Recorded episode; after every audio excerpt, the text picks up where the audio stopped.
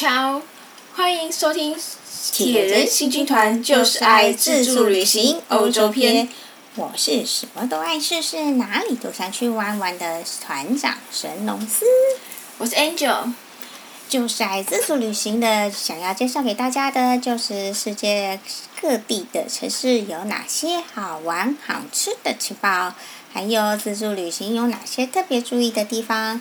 有任何建议、感想或心得，欢迎到节目的脸书粉丝团“铁人行军团”，就是爱自助旅行，以及匹克邦的网志，就是爱试试，跟大家一同分享关于自助旅行的酸甜苦辣哦。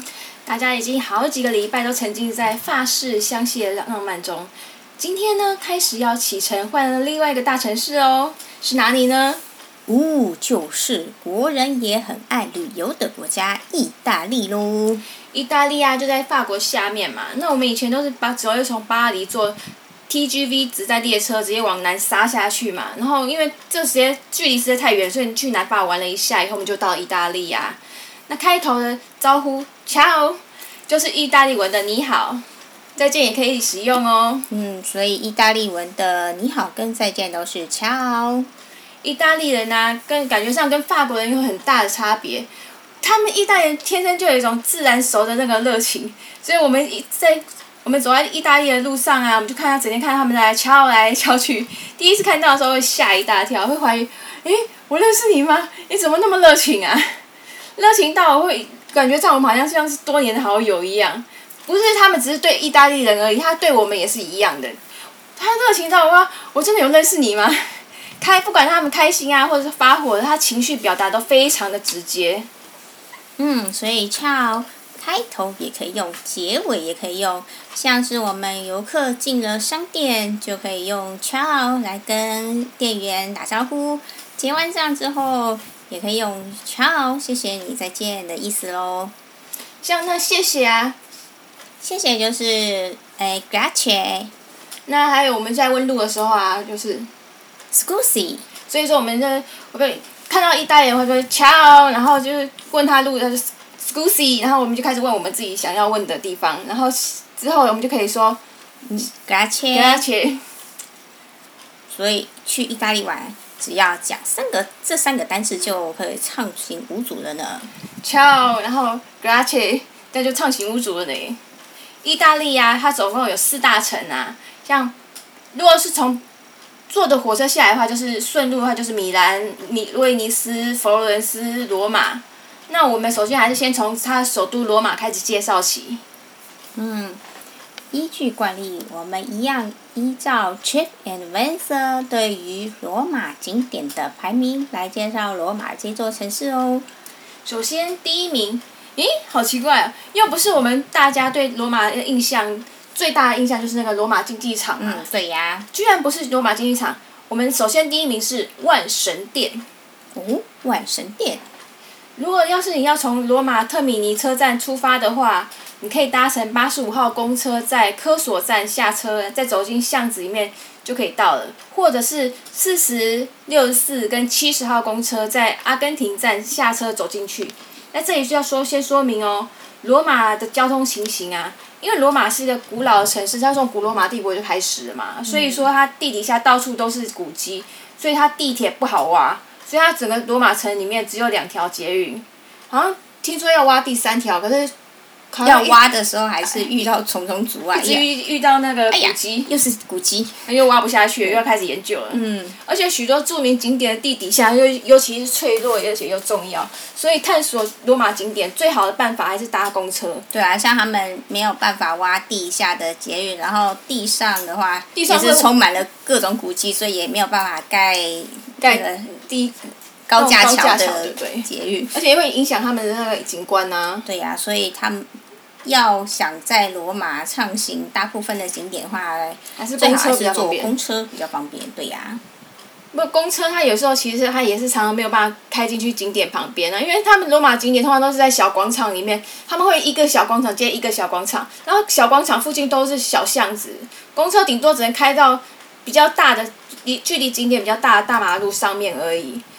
那不过那个罗马因为公车蛮方便的，公车路线也蛮多的，只要你。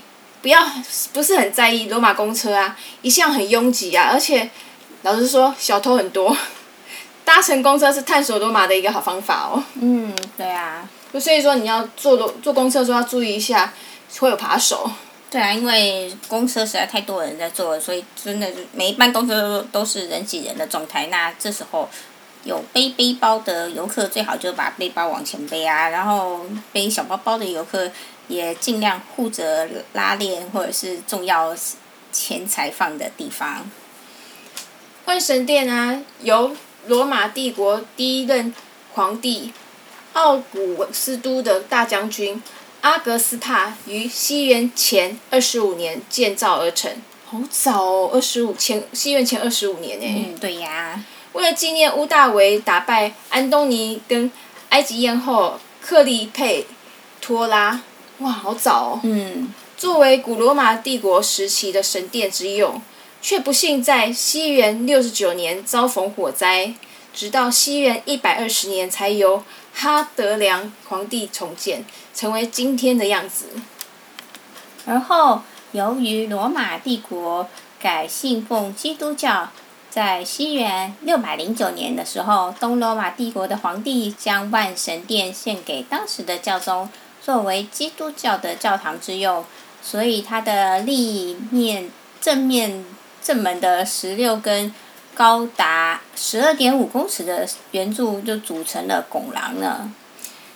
嗯，我们像通常看到问个万神殿嘛，然后我们一立面就直接看到它正门，它有一个十六根那个圆柱组成的拱廊，非常非常高，大概有四层楼高的拱拱的柱圆柱组成的。嗯，对啊，这样到现场去看真的是非常壮观哦。万神殿啊，是古罗马建筑艺术的结晶，在文艺复兴时期啊，它是艺艺术家们的学习对象。我们。从那这十六根圆柱的那个柱廊走进去，都那个进进去里面了以后，呈现在眼帘的不是一般封闭建筑的黑暗，而是一片光明。这是因为万神殿的设计采用四十三点三公尺的同宽同高的建筑体，用混凝土浇灌而成，嗯，就好像里面摆一颗大圆球，就是。正四方形的建筑，然后里面摆一颗大圆球的。不是，应该感觉到我自己感觉好像它是一个圆筒的圆筒形的那个建筑物，因为它整个一进去，旁边四周全部是圆的。哦，对呀、啊。然后他说四四十三点四十三点三公尺是同宽，宽度也是四十三点三，然后高度它也是四十三点三，所以大概是十四层楼高左右。哦，这么高呢？对啊，它，然后你进进去，它看到它上面的。它那个圆拱形的那个穹顶啊，它是个开天窗的穹穹顶呢，很很奇妙，开一个大洞。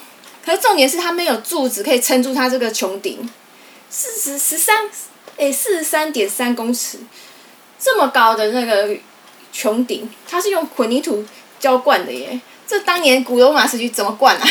对啊，它能够那种建筑的计算方式，能够让建筑物屹立不摇，然后不会因为，诶中正中央的上方开一个天窗而造成屋顶倒塌，这样真的是建筑艺术，建筑的技术真的非常厉害。就算到现在还是没办法。嗯。因为这个技术实在太厉害了。对呀、啊。混凝土浇灌的耶，他听说这混凝土里面是加入火那个火山灰。去浇灌它，可能让它的结构体比较特殊。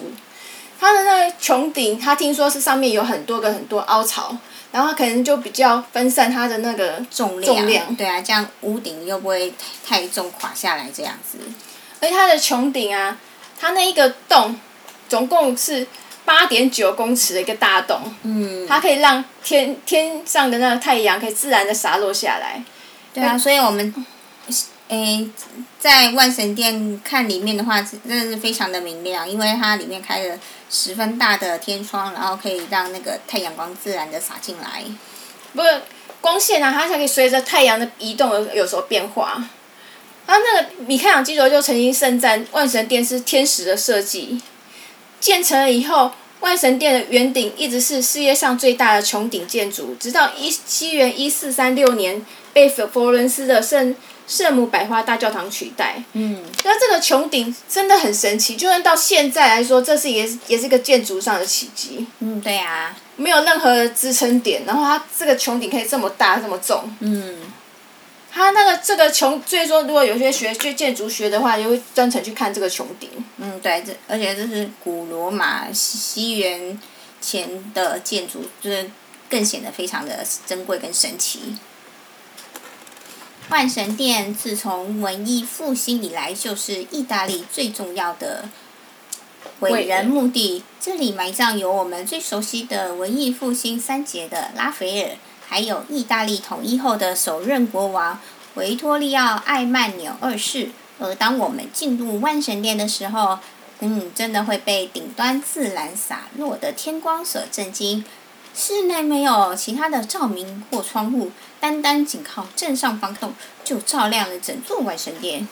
这种设计固然在雨晴天的时候是很好的，那么阴天下雨呢？它的这个洞是关不起来的，它就是开了一个大洞，所以我觉得进去一看就觉得吓一跳，这个。屋子破了一个大洞。对啊，雨天来参观的时候，进、啊、去里面应该也是要撑伞的，这样不是会造成室内的大淹水吗？想太多，聪明的罗马人早料到这个问题，仔细在地面上找，它差不多一个固定一个距离就有设计排水孔，让淹水自然退去。那排水孔小到不小到那我去比较一下，就它大概我的小指头的指，就这样一小节而已，大概一。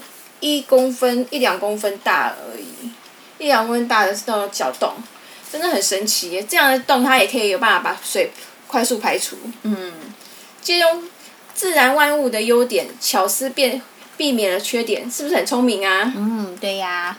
万神殿的另外一个参观重点，则是拉斐尔的墓地。正确来说，只是棺椁，因为拉斐尔的遗体被安放在侧边的半地下室中。外面有玻璃围着，大家都只能透过玻璃稍微看到凹进去的空间里面摆着一副石制的棺椁。拉斐尔在文艺复兴三杰中，人生可以算是过得最顺遂的人，但是可惜三十九岁的时候就因病早逝了。才华洋溢的他，在二十一岁的时候就以《圣母的婚礼》这幅画来崭露头角。之后呢，被教宗卢略二世邀请绘画梵蒂冈的签字厅里的壁画，其中以雅典学院最为出名。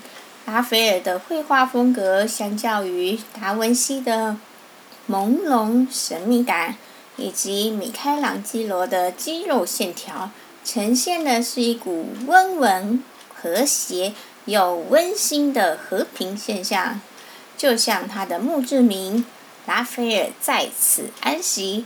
在他在世的时候，大自然害怕被征服；而当他谢世的时候，却又唯恐将随之陨落呢。所以，你当我们也想要了解拉斐尔的话，我们可以先去梵蒂冈的那个博物馆参观，嗯、然后去看过他的他的拉斐尔厅嘛，他就是那几幅他他的画作，以后再去。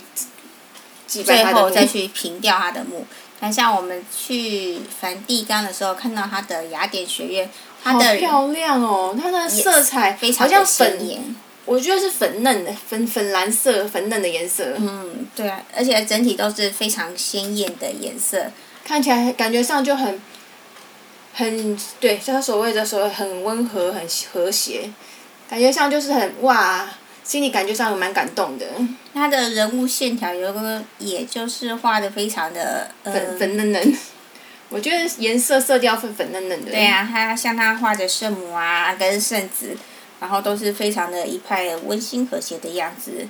那之后就再再去万神殿去凭吊他的墓的话，虽然他三十七岁就因病早逝，然后这样真的是去世的很早。对啊，就所以说，如果假如假如你就是真的很崇拜他们的话，你可以先先去看他的画，然后再去凭吊他。然后基本上，我觉得去万神殿就是两个目的，一个目的就是看他的建筑，一个目的就是凭吊这些伟人。嗯，像我们去万神殿参观参观了出来之后，我们这样，我们万成店看参观完以后，就旁边就会去那个冰淇淋店嘛。其实它算是咖啡店啊，金杯咖啡就，对，最有名的金杯咖啡。对啊。因为金杯咖啡，那个它它有名的好像就是那个咖啡冰沙。对呀、啊，它是算是，呃，热咖啡浇浇灌在那个咖啡冰冰沙上面。冰沙上面啊。然后上面再有一球。呃，那是那是奶油吧？对。哦，奶油。奶油。撒下去，然后它的咖啡真的是非常的浓郁。对啊，那可以去那边的话，去万神店逛，参观完的话就赶快去喝杯咖啡，进杯咖啡。哦，它就在它转转角处吧。对啊，斜对面、啊。斜对面，对对对。斜对面的巷子口。